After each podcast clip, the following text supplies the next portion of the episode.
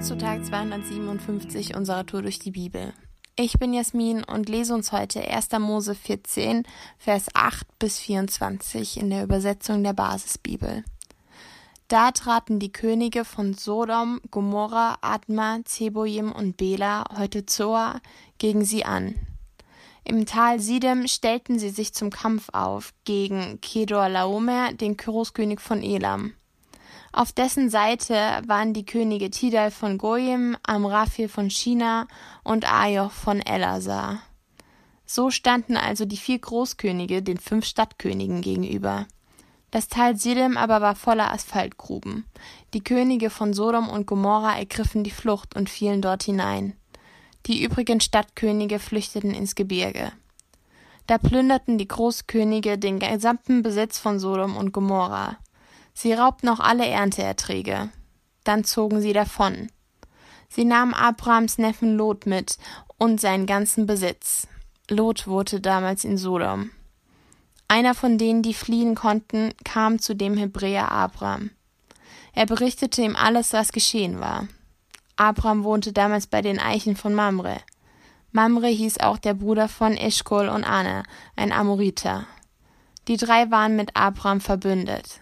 So erfuhr Abraham, dass man seinen Verwandten gefangen genommen hatte. Da rief er seine kampferprobten Leute zusammen. Es waren 318 Männer, die alle aus seinem Lager stammten. Mit ihnen verfolgte er die Großkönige bis Dan. Dort teilte er seine Truppe auf. Abraham und seine Leute überfielen die Großkönige. Mitten in der Nacht schlugen sie sie in die Flucht. Dann verfolgte er sie bis Hoba, das nördlich von Damaskus liegt. Abraham nahm ihnen alles wieder ab, auch das, was Lot gehörte. Er befreite seinen Verwandten Lot, die Frauen und die übrigen Gefangenen.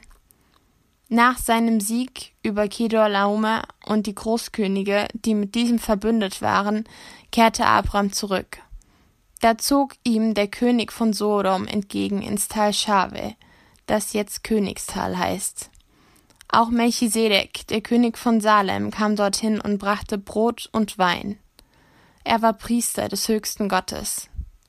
Er segnete Abraham und sagte, Gesegnet sei Abraham vom höchsten Gott, der Himmel und Erde geschaffen hat. Gepriesen sei der höchste Gott, der deine Feinde in deine Hand gegeben hat.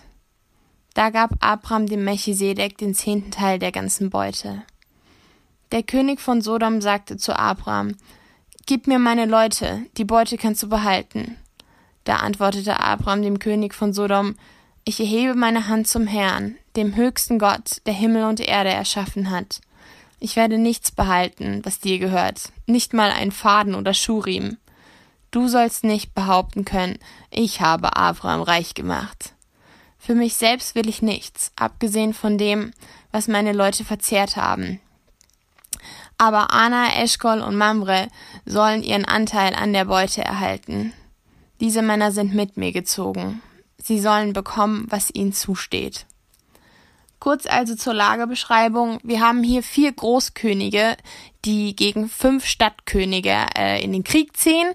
Die vier Großkönige, die gewinnen und verschleppen die Leute aus den Städten.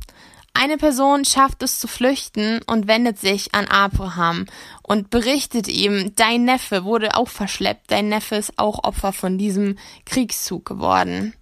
Abraham zögert hier keine Sekunde, er mobilisiert alle kriegstüchtigen Männer, die er hat, zieht gegen diese Großkönige los und gewinnt Freiheit für die Gefangenen zurück. Abraham beansprucht sich äh, für sich selbst hier keine Beute, nur für die, die mit ihm gekämpft haben.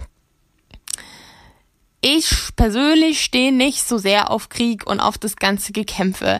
Ich sehe oft nicht so richtig ein, warum im Alten Testament immer alle Krieg gespielt haben. Ich finde, es wirkt so oft richtig so, als hätten die irgendwie so ihre Arbeit fertig gemacht und nachmittags machen die dann halt noch so ein bisschen Krieg.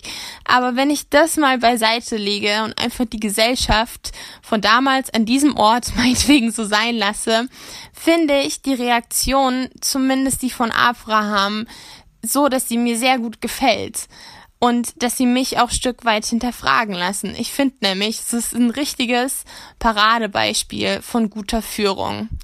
Abraham hat gerade einen richtig krassen, also ja, richtig krassen Kampf so gewonnen. Ähm, und ich finde es so cool, weil er so bodenständig in seiner Siegerrolle bleibt. Und ja, nicht so richtig viel für sich beansprucht, sondern einfach sagt so, hey, nee, was ich wollte, war mein Neffen befreien, meine Männer haben gegessen, so, das reicht mir, mehr brauche ich nicht. Zweitens, Abraham verliert seine Leute nicht aus dem Blick. Er weiß genau, wer ist hier gerade mit ihm gezogen und was wäre gerecht, ähm, was jetzt hier irgendjemand anderes noch kriegen kann von dem Beutezug. Abraham ist sich hier in dieser Geschichte, obwohl er selber gerade eine Schlacht gewonnen hat, der Größe Gottes im Gegensatz zu ihm selbst, dabei aber vollkommen bewusst. Er sagt, ähm, er betitelt Gott nochmal so richtig, spricht ihn an, Gott, der Himmel und Erde geschaffen hat, was nochmal so ein klares Statement ist, Gott ist derjenige, der die absolute Überhand hat. Und Abraham sieht die Not und ist absolut loyal. Ich finde es so cool zu sehen, dass Abraham einfach seinem Neffen gegenüber treu war und für ihn gekämpft hat und daraus ist für so viele Menschen ein Segen entstanden, die wurden nämlich alle befreit.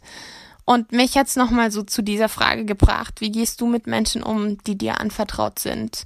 Wie sieht's da mit deiner Zuverlässigkeit aus? Bist du die Person, bei der deine Freundinnen oder Verwandten, die in Not sind, äh, wissen können, sie oder er wird kommen, um mir zu helfen? Ich finde es immer wieder ermutigend, in Charakteren von Menschen Parallelen zu Wesenszügen Gottes zu erkennen weil ich glaube, dass das ein Prinzip ist, dass wenn wir Jesus nachfolgen, mit der Zeit unser Herz anfängt für die Dinge zu schlagen, für die Gottes Herz schlägt. Und im Neuen Testament gibt es ja das Gleichnis, ähm, in dem eins von hundert Schafen aus der Herde wegrennt und der Hirte die 99 Schafe sich selbst überlässt, um das eine Schaf in Not suchen zu gehen. Ich liebe dieses Gleichnis, weil ich den Wesen zu Gottes liebe, zu wissen, dass er mich immer suchen wird, wenn ich in Not bin, dass ich ihm so sehr wichtig bin. Wenn wir dieses Gleichnis auf Menschen anwenden, dann kommen wir vielleicht schnell ins Wählerisch sein. Wir überlegen uns, hm, ja, aber wie wäre dann dieser eine Mensch, für den man loszieht? Was bräuchte dieser Mensch für Qualitäten? Für welchen Menschen wird sich denn lohnen, dass so ein großer Preis bezahlt wird? Wie du in Lukas 15 nachlesen kannst, gibt's für das Schaf nur ein einziges Kriterium, dass es sich lohnt, vom guten Hirten gesucht zu werden. Und dieses Kriterium ist einfach nur, in Not zu sein. Die Option zu haben, dass ein Mensch erkennt, dass er Jesus braucht, ist es für Gott wert, den allerhöchsten Preis zu bezahlen. Und ich will uns das als Erinnerung mitgeben. Erstens, Gott wird dich nicht hängen lassen. Du darfst in der Not, egal wie lange sie anhalten mag oder wie dringlich ähm, Gott auf sich warten lässt, auf ihn vertrauen. Und zweitens, wir müssen nicht gleich in den Krieg ziehen, um für andere da zu sein. Aber Gott setzt dich persönlich zum Segen für Menschen, die du kennst. Und mach's doch einfach mal zu deinem Gebet, Gott zu bitten, dass er dir die Nöte anderer wichtig werden lässt. Und ähm, ja, mach's auch zu deinem Gebet, dass du Gelegenheiten und Möglichkeiten kriegst, anderen Menschen in Not beizustehen. Heute ist ein guter Tag für einen guten Tag. Lass Gott das Wort in deinem Alltag praktisch werden.